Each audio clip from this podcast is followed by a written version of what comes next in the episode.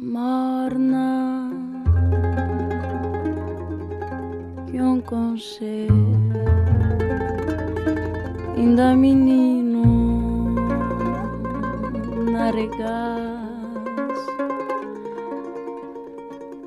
na hora de despedir um também ouvi bom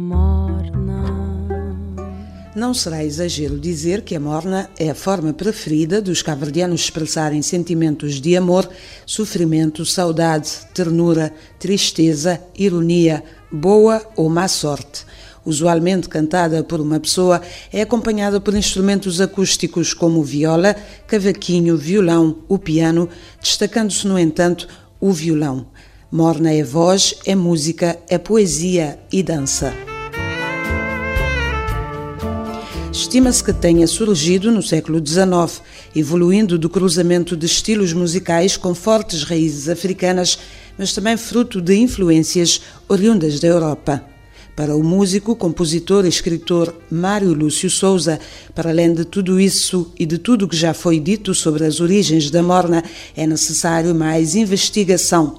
A influência da música árabe na morna cabo-verdiana é, segundo o antigo ministro da Cultura, uma vertente pouco conhecida e que precisa ser estudada. Sobre as origens falta muito por dizer. Mas não sobre o local do nascimento, que é importante, mas sobretudo a grande similitude que existe entre a morna e a música arabo-andaluza. É? E a grande similitude que existe entre a morna e o Suda, as músicas de lamentações árabes, porque nessa altura, 1500, os escravos da costa eram islamizados. Eles é que introduziram esses cânticos, essas novas músicas, essas possibilidades de novas músicas, né? os crioulos. Então, vamos descobrir muita riqueza e é um lado que não tem sido muito trabalhado, é difícil. Felizmente encontrei uma amiga libanesa que toca laúd, e tenho viajado a Marrocos, tenho, por sorte tenho aparecido muitas pessoas de cultura árabe, agora trabalho com uma egípcia e vamos confrontando e temos sonho de juntar né, essas coisas, mas eh, pode ser um dos grandes enriquecimentos, até da música portuguesa que cá chegou e que depois quando os negros começaram a tocar morna nas morarias, segundo os documentos portugueses, uh, tinha uma coisa engraçada. Os árabes já tinham estado na Península Ibérica durante não sei quantos séculos. Mas a própria história apagou isso e nós também não recebemos isso das documentações portuguesas. Mas a, no, na viagem da Morna, lá no fundo, vai ter muito de África, isso é muito engraçado, muito mais do que da Europa, e, e muito dos cânticos do Islão. A tese mais aceita em Cabo Verde fixa a origem da morna na ilha da Boa Vista. Uma tese defendida, aliás, pelo próprio escritor Eugênio Tavares no artigo Mornas Cantigas Crioulas, publicado em 1930. Diferente da morna que se conhece hoje, a morna da Boa Vista tem como característica principal o fato de ser cantada por um grupo de cantadeiras, mulheres do povo e numa morna que se chama Morna Galope. O investigador e jornalista Carlos Gonçalves, que prepara um livro denominado Capítulos da Morna, fala-nos da origem deste género. A morna, antes de Eugênio, é, portanto, uma música com um compasso muito mais acelerado. Infelizmente, não ficaram muitas gravações. Esse período, portanto, das, das cantadeiras vai conviver com esta nova morna do tempo de Eugênio até 1930. Inclusivamente, para a exposição colonial no Porto, vai uma delegação constituída essencialmente por grandes cantadeiras da Boa Vista. Bem, aí vai entrar essa questão do processo. Há a parte popular da música, portanto, criada pelo povo, e há a parte, chamemos erudita, que é a classe, portanto, elite. E a música dessa elite nessa altura, portanto, é o lundu, é sobretudo também a modinha portuguesa, ou a modinha brasileira, e hoje não há dúvida que essas músicas influenciaram essa cantiga das cantadeiras o que veio a dar agora esta morna que nós temos neste momento. Temos agora que, portanto, isto é uma hipótese, temos que funcionar é com hipóteses, baseada em alguns factos. Já são Na canal de igreja, se capacete voz de Depois da Boa Vista, o período seguinte da Morna desenvolve-se essencialmente na Brava. É a altura onde o género musical ganha outros contornos. Deixa de ser uma música essencialmente popular, de roda de mulheres, tornando-se mais erudita romantiza-se com Eugênio Tavares, diz César Monteiro, sociólogo e investigador que estuda música cabo-verdiana.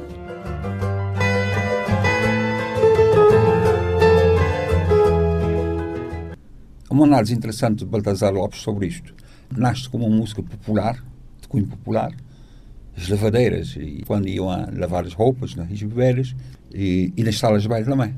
Nas salas de baile as mornas eram feitas pelas cantadeiras, eram improvisadas, não é? E, tínhamos como exemplo, tomemos como exemplo a, aquela célula de morna da Boa Vista, essa do Tenente Serra, né? chamada Tenente Serra, Maria Barba. Maria Barba foi feita assim. É, pessoas ainda que estão vivas, que, que, que, que estavam no. que presenciaram aquilo. E depois chega de facto a Brava, aristocratiza-se, nobilita-se na expressão de Baltazar Lopes, aquela morna brava é uma morna relativamente diferente daquela da Boa Vista, embora tenha condimentos da morna da Boa Vista. Portanto, ganha-se, de facto, esse cunho, esse cunho aristocrático, não é? Ganha a morna da Brava, é pimentada com aquele romantismo, o chamado romantismo tardio, portanto, que é o que aquilo é que marca o, eh, o contexto da morna da Brava.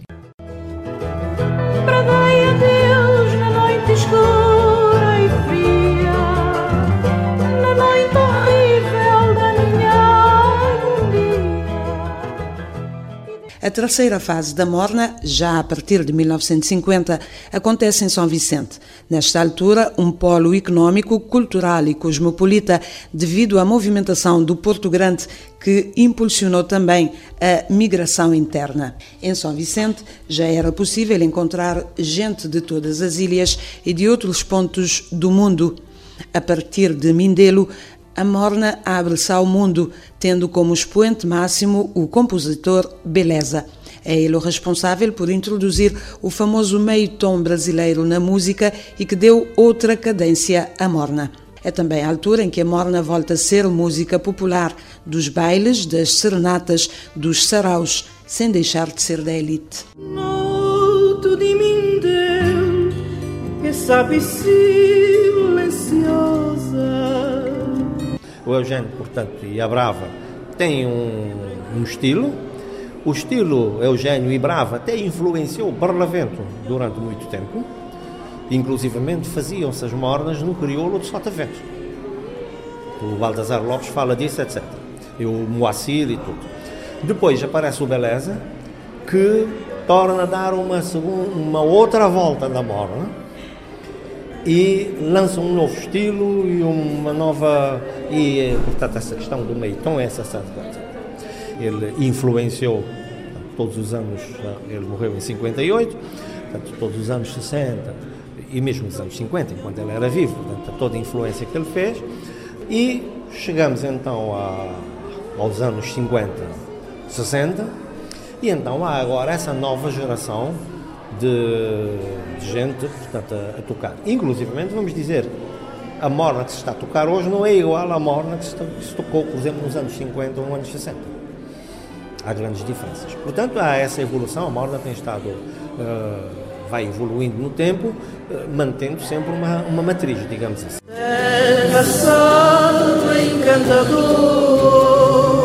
A seguir, a Morna passa pela popularização em todas as ilhas de Cabo Verde com o advento da independência nacional.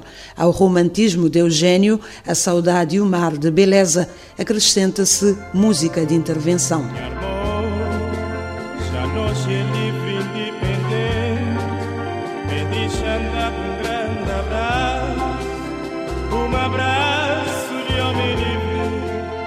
O investigador Carlos Gonçalves refere ainda um compositor que se destacou neste período, o Manuel de Novas.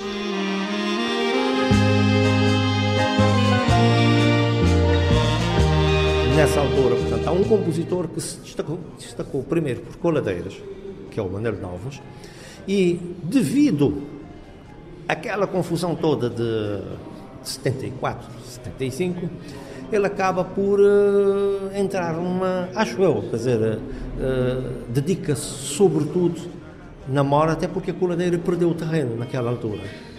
Portanto, nessa altura, e ele envereda-se para a morda e marca, portanto, o, o período 70, 80.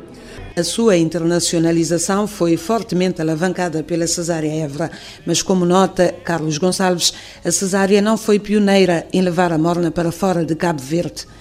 O investigador lembra Fernando Queijas, um dos primeiros intérpretes a cantar a morna fora do arquipélago. Já que tem morna na já que tem morna para namorar.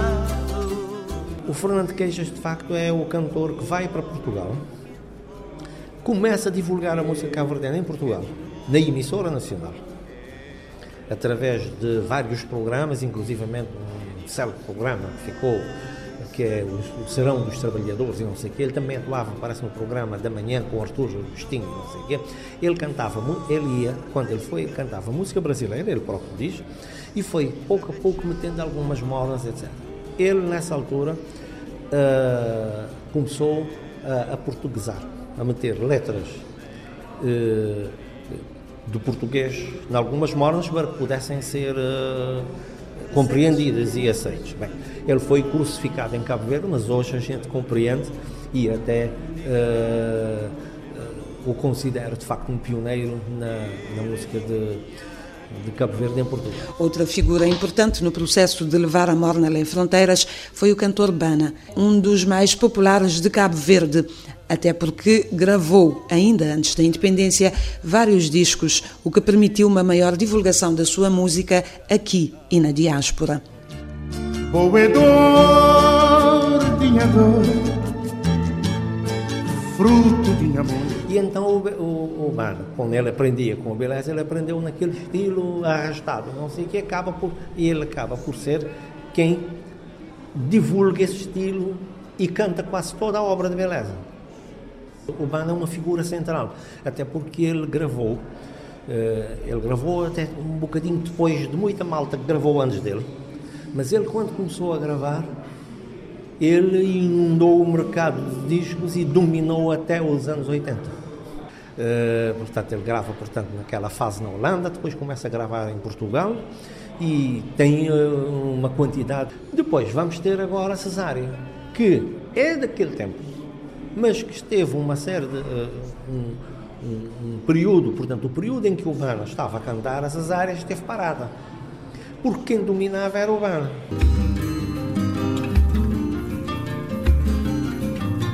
Cesária Évora, que antes de ser a que divulgou a morna no mundo, teve também um papel importante na emancipação da mulher em Cabo Verde. Quem mostrava esse caminho longe mostrava esse caminho longe, esse caminho para Tomé. Todas as companheiras de cesárea também, do princípio dos anos 60, casavam-se e os maridos fechavam-lhe a boca. Já não podiam cantar porque eram casadas, não podiam subir aos palcos, não podiam ir, etc, etc. As senhoras ou as grandes, a não ser as cantadeiras ou as cantoras, que, como a cesárea, que desafiavam a sociedade, ela cantava até aquelas coladeiras mais picantes e tudo.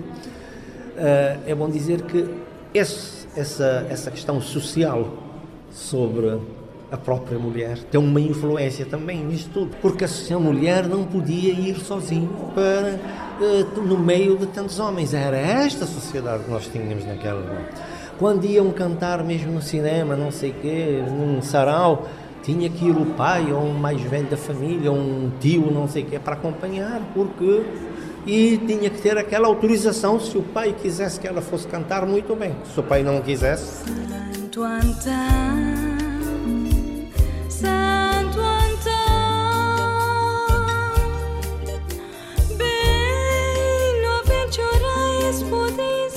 Mas definitivamente a Morna alcançou espaço fora de Cabo Verde e a projeção necessária para que um dia aspirasse a ser património material da humanidade.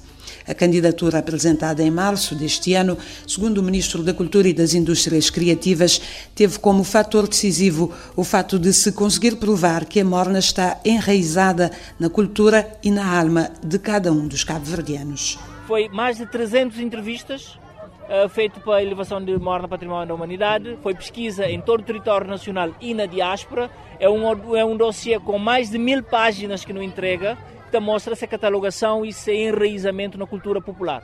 Aquilo que o Unesco pediu foi, no mostra, uma Morna se enraizado na cultura popular. Muito mais que prova Cesária Évora, Tito Paris, as grandes estrelas, Uh, nos dossiê acho que foi bem aceito, foi, foi, foi, uh, teve uma nota positivo, exatamente porque não consigo mostrar, não só para vídeo, para fotografia, mas pelo dossiê uh, documental, de que facto Morna está enraizado e de que maneira na, na alma e no cotidiano cabo-verdiano. De facto, de todos os géneros musicais cabo-verdianos, normalmente identificados com apenas uma região do país, a Morna é a única que se pode dizer que se encontra em todos e em todas as ilhas e normalmente não há tocatina onde não se canta a morna cabo-verdiana. Se boca creu ouvir morna, música rainha de nós ter.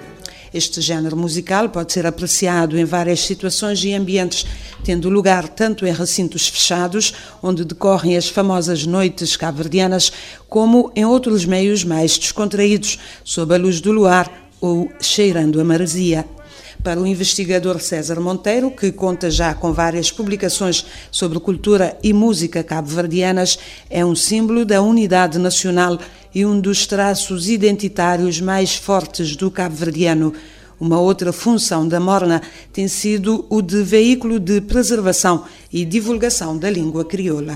Portanto, a Morna está em tudo. Digamos que é o género musical mais representativo e mais transversal que nós temos em Cabo Verde. E não, e não há outro. Não há outro.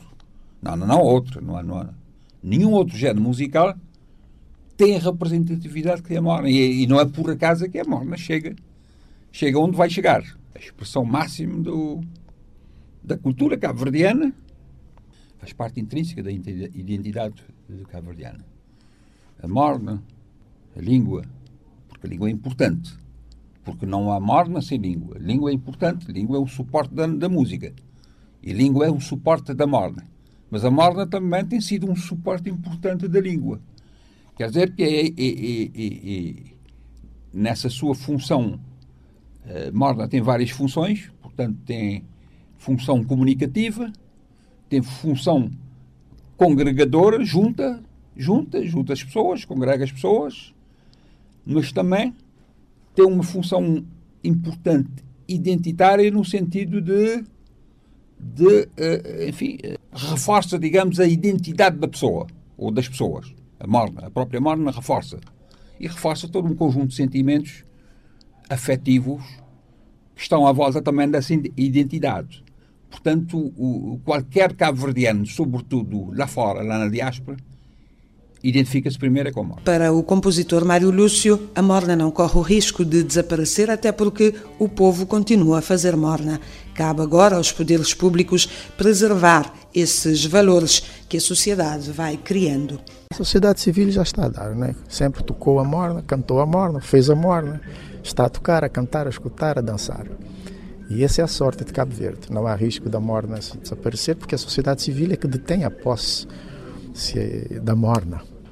Os poderes públicos devem ser modestos e sentir a pulsação da sociedade civil e com os impostos que nós pagamos tentar resumir, uh, catalogar, guardar e preservar. É? Portanto, enquanto nós dançamos, é preciso limpar a poeira da agulha, do disco, colocar na estante, para que as coisas não desapareçam. Esse é o trabalho do poder público, é guardar os valores que a sociedade vai criando, seja na cultura, no desporto e na ciência. Depois da classificação a património imaterial da humanidade, a preocupação agora é a implementação do plano de salvaguarda, promover, estudar, ensinar e preservar. As linhas orientadoras já foram traçadas em concertação com a Unesco e o plano deve começar a ser implementado já em janeiro, com uma verba inscrita no Orçamento de Estado para o próximo ano no valor de 15 mil contos. Uh, uh, o grande compromisso será já a partir do mês de janeiro, que é a implementação do plano, porque passar um ano, a Unesco através do Secretariado da Convenção de 2003, virá a Cabo Verde para fazer o primeiro relatório eh, da operacionalização ou não do Plano de Salvaguarda, que contempla basicamente quatro eixos importantes. O primeiro, que é a investigação, daí a necessidade de se criar uh, centros e espaços de investigação ligada à morna. Segundo, que tem a ver com a disseminação e formação. Lá está o porquê de estarmos aqui a aliar as nossas atividades às escolas, do básico ao universitário. Uh, o, o, terceiro eixo, que é o turismo cultural, é preciso levar a, a morna aos outros espaços culturais, uh, turísticos, nomeadamente hotéis, bares, restaurantes, mas também espaços museais, como tinha dito há pouco. E o quarto, não menos importante, que é o marco do território a partir da morna. Citou aí bem Boa Vista, por que não pensar-se numa placa de boas-vindas na Boa Vista, bem-vindo à terra da morna, ou na Brava, bem-vindo à ilha de Eugênio Tavares. São Vicente, bem-vindo à Ilha de Beleza. Ou seja, criar aqui todo um marketing e merchandising à volta uh, da Morna. Porque uh, se por um lado há este sentimento de pertença que, que, que, acaba por ser saudosista em certa medida, mas também a Morna, a partir da sua inscrição, acaba por ser algo internacional, algo do mundo.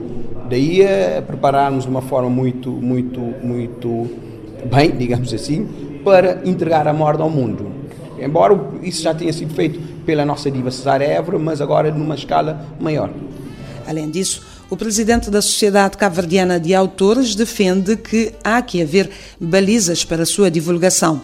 Daniel Spínola propõe, por exemplo, o maior envolvimento dos compositores e músicos e ainda a imposição de cotas de música cabo-verdiana a passar nas rádios e nas televisões. É tentar ver se, de facto, principalmente os órgãos da comunicação social pública público passem mais música cabo-verdiana, tradicional, dita música mesmo, porque é preciso também haver, uh, haver um trabalho e de investigação e, e de o público uh, tenha uma cota de música para passar uma cota de música tradicional que seja pelo menos 50% ou mais.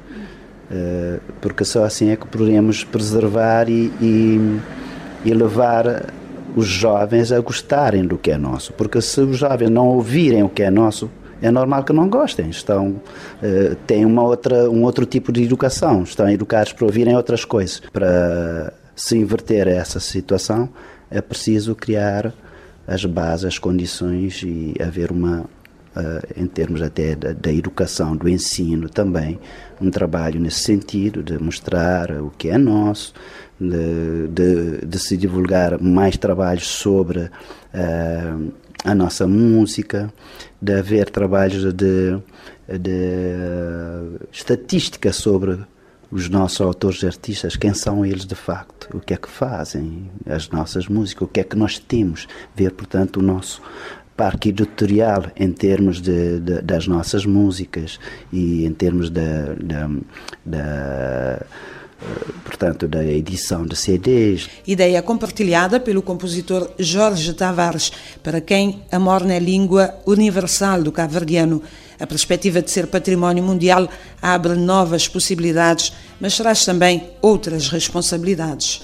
Nós eh, devemos, nós temos que continuar, continuar a dar à morna o valor que ela merece, dar continuidade e incentivar sobretudo a camada jovem, para fazer a morna, para cantar morna, porque nós temos, hoje em dia, denota-se um, uma certa carência nas pessoas a interpretar morna, nas pessoas com gosto pela morna. Neste dia nós estamos a viver morna, mas pronto, eu tenho um certo receio se depois de ser património material da humanidade, se qual é, qual é o percurso que a morna vai ter, se vamos ficar agora deitados para esperar eh, que a Morna faça é, o seu percurso sozinho ou nós temos que dar continuidade. Agora, para isso, nós temos que incentivar também nas escolas, enfim, nos recreios, falar sobre a Morna, falar mais do, do, do valor da Morna, criar formas de palcos de Morna enfim, separados. Quer dizer, dar, dar vozes à morna, por exemplo, num, num espaço onde uma pessoa que gosta da morna, que gosta da morna, que tem também um, um, um espaço para, para, para ouvir a morna e apreciar a morna. Quer dizer, eh, quer dizer, em cada casa, em, a obrigação é em cada casa, o nosso dever em cada casa é ter mornas. Na verdade, nós temos que viver, temos que sentir que é, que é o nosso prato, é a nossa cachupa. Nós temos que, que, que ter morna sempre em nossa casa. Agora, é preciso dar continuidade para, para chegarmos aí.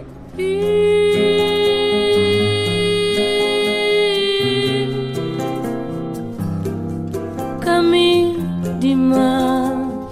A cantora Tite Alinho afirma que manter a morna no patamar que chegou é agora responsabilidade de todos nós. É uma responsabilidade porque nós temos que manter, eh, digamos, os padrões bem elevados, temos que continuar a trabalhar nesse sentido para que a Morna realmente eh, continue no patamar que já chegou. É um trabalho conjunto entre compositores, artistas, intérpretes em geral, eh, promotores, o governo, certamente. Eu acho que ela é uma expressão da alma cabo-verdiana e comum a todos os cabo-verdianos. Portanto, esse lado aí é um lado que nunca vai morrer, eu acredito que não. Existirá sempre. É preciso cuidar eh, os caminhos que ela vai tomando. Hoje em dia, ela é mais universal, porque as pessoas, mesmo sem entender a letra, conseguem compreender a essência da morna, gostam de interpretar. Temos visto várias interpretações em todas as partes do mundo.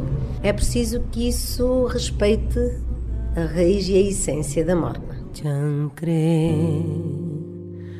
teneva bo linanya petu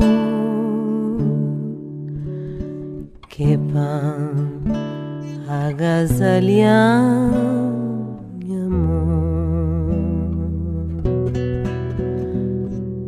chancre teneva bo linanya petu